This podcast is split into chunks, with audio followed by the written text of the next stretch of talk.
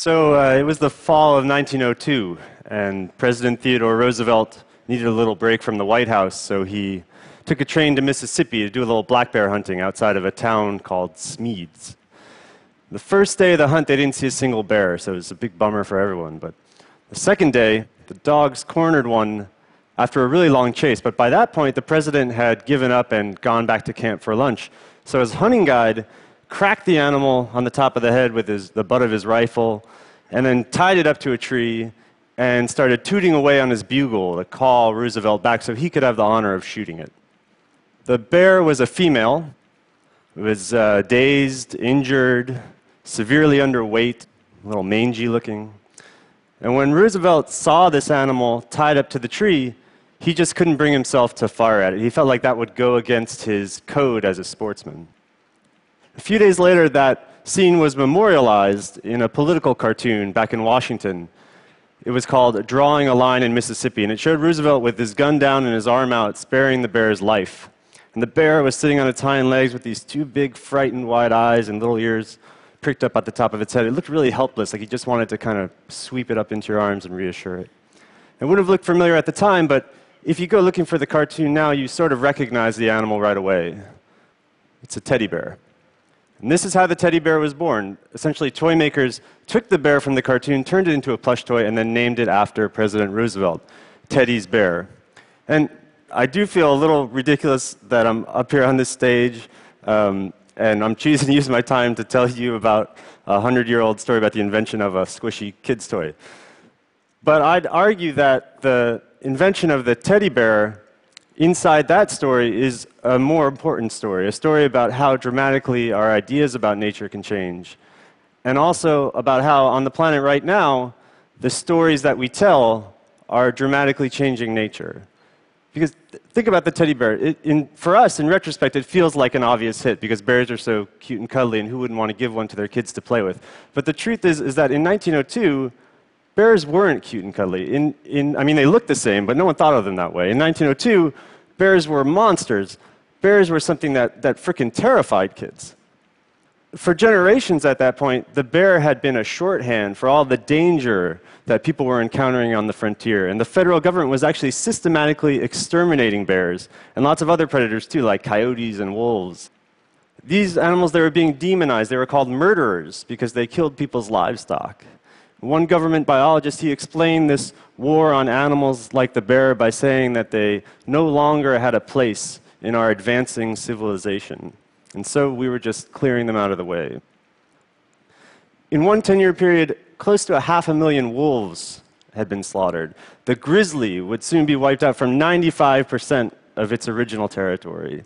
And whereas once there'd been 30 million bison moving across the plains. And you'd have these stories of trains having to stop for four or five hours so that these thick, living rivers of the animals could pour over the tracks.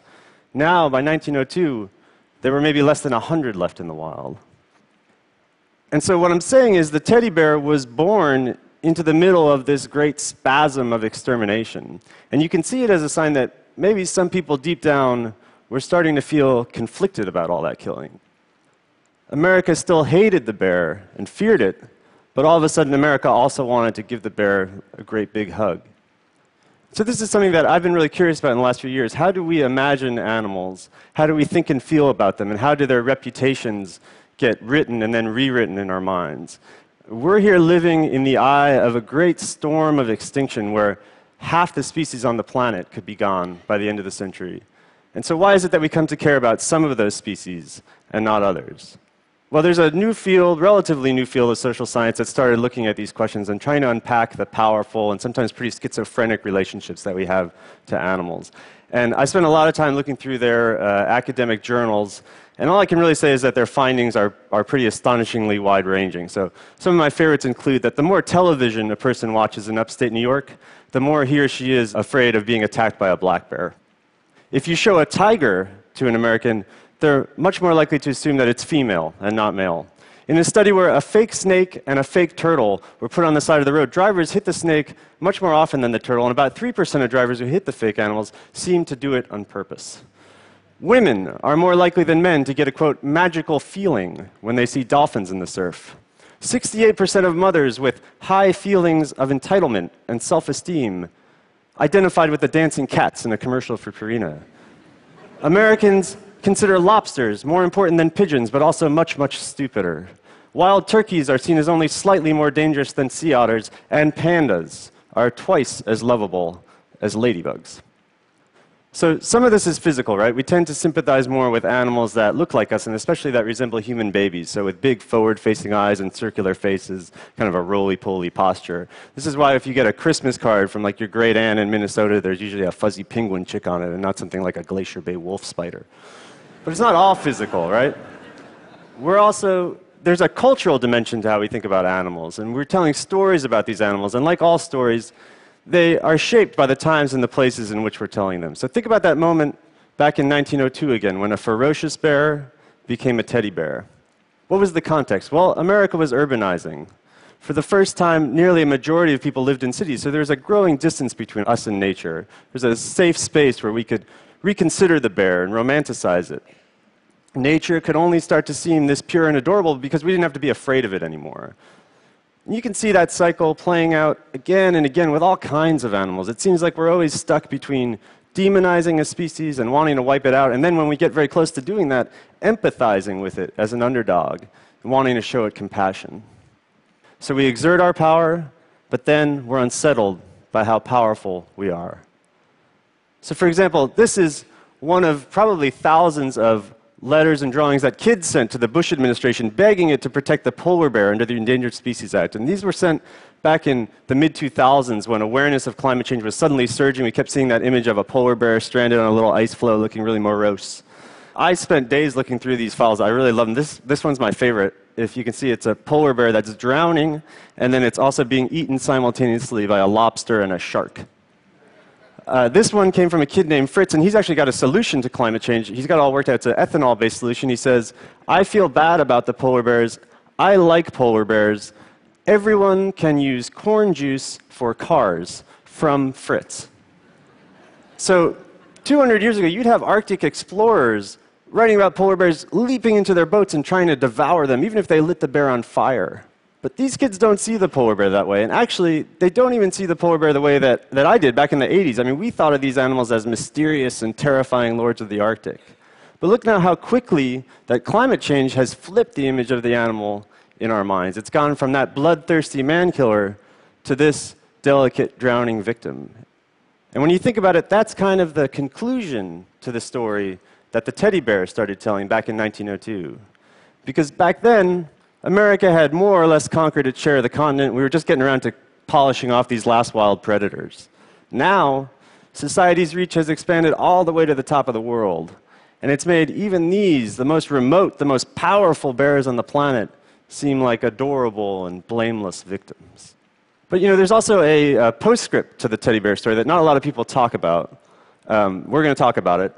Because even though the, it didn't really take long after Roosevelt's hunt in 1902 for the toy to become a full blown craze, most people figured it was a, a, fad. It was a sort of silly political novelty item, and it would go away once the president left office. And so by 1909, when Roosevelt's successor, William Howard Taft, was getting ready to be inaugurated, the toy industry was on the hunt for the next big thing. Uh, they, they didn't do too well. That January, Taft was the guest of honor at a banquet in Atlanta.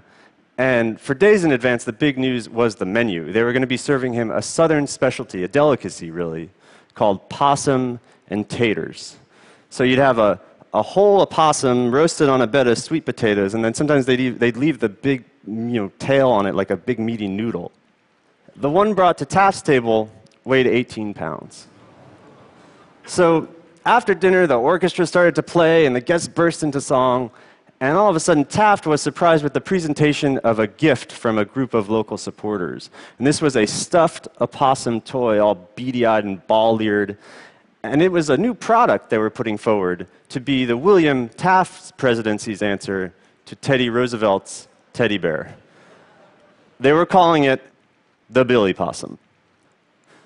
Within 24 hours, the Georgia Billy Possum Company was up and running, brokering deals for these things nationwide. And the Los Angeles Times announced very confidently the teddy bear has been relegated to a seat in the rear, and for four years, possibly eight, the children of the United States will play with Billy Possum. So from that point, there was a fit of a possum fever. There were Billy Possum postcards, Billy Possum pins, Billy Possum pictures for your cream at coffee time. There were smaller Billy Possums on a stick that, you know, kids could wave around like flags. But even with all this marketing, the life of the Billy Possum turned out to be just pathetically brief. The toy was an absolute flop, and it was almost completely forgotten by the end of the year. And what that means is that the Billy Possum didn't even make it to Christmas time, which, when you think about it, is a special sort of tragedy for a toy. See, we can explain that failure two ways. The first, well, it's pretty obvious. I'm going to go ahead and say it out loud anyway. Uh, Opossums are hideous. but maybe more importantly is that the story of the Billy Possum was all wrong, especially compared to the backstory of the teddy bear. Think about it. For most of humans' evolutionary history, what's made bears impressive to us has been their complete independence from us. It's that they live these parallel lives as menaces and competitors. By the time Roosevelt went hunting in Mississippi, that stature was being crushed. And the animal that he had, roped to a tree, really was a symbol for all bears. Whether those animals lived or died now was entirely up to the compassion or the indifference of people.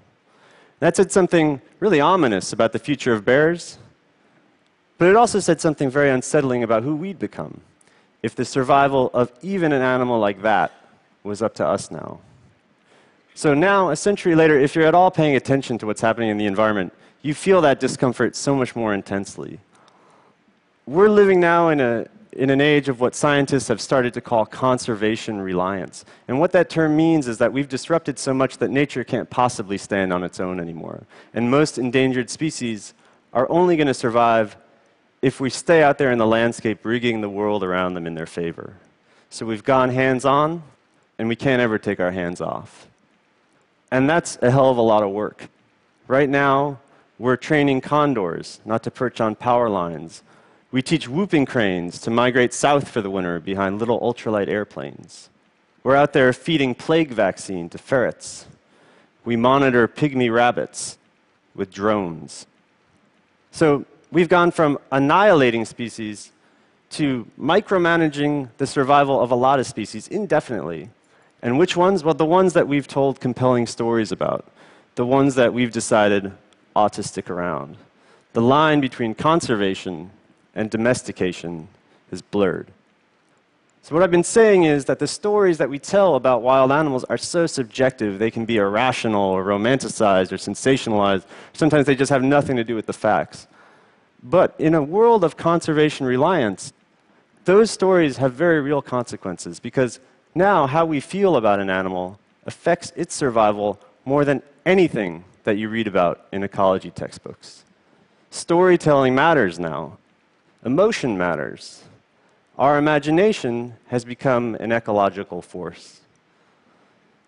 And so maybe the teddy bear worked in part because the legend of Roosevelt and that bear in Mississippi was kind of like an allegory of this great responsibility that society was just beginning to face up to back then. It would be another 71 years before the Endangered Species Act was passed, but really, I mean, here's its whole ethos boiled down into something like a scene you'd see in a stained glass window. The bear is a helpless victim tied to a tree, and the President of the United States decided to show it some mercy. Thank you.